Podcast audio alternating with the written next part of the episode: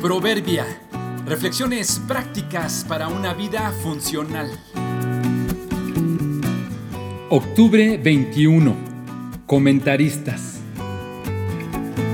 Cuando se trata de noticias, el mundo se divide en dos, los que las generan y los que las comentan.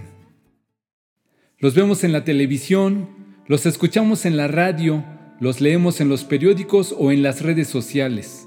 Hablo de los comentaristas, personas que se entrenaron para ello. Su labor es precisamente esa, comentar la noticia o los eventos del diario acontecer. Están listos para opinar cualquier situación que se genere durante su jornada. Gracias a ellos podemos ampliar nuestro panorama. En muchos casos, su perspectiva nos ayuda a formar un criterio.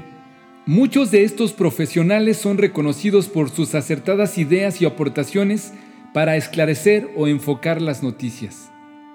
Me gusta de vez en cuando leer algunos artículos sobre lo que algunos opinan de los cambios en mi ciudad, en el país y en el mundo.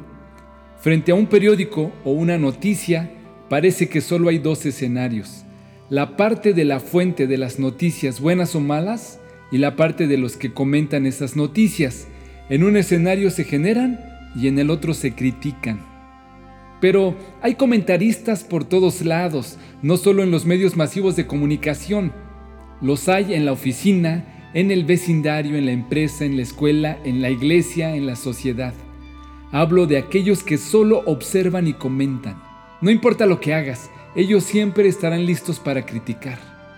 No importa si es bueno o malo, cuando les llegue la noticia de lo que hiciste, estarán listos para emitir su opinión. No importa el tema.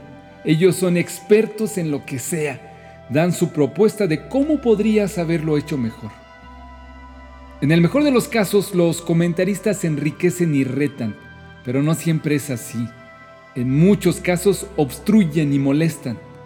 Si solo hubiera dos escenarios, si en esta vida solo hubiera dos posiciones, ¿en cuál estarías? ¿De qué lado estás? ¿Eres de los que solo critican y juzgan? De los que observan lo que hacen los demás o eres de los que generan las noticias, de los que hacen los cambios, de los que se arriesgan y a veces ganan o a veces pierden? Ser crítico es de lo más simple que hay. Solo se ocupa dar una opinión. Ser un agente de cambio te implica no solo hablar, sino poner tu vida y tu reputación en ello. El mundo no necesita más comentaristas y críticos, estamos llenos de ellos. Baja y pasa de este lado. Genera una noticia, provoca un cambio.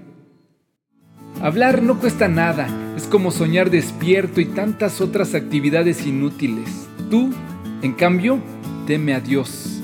Eclesiastés 5:7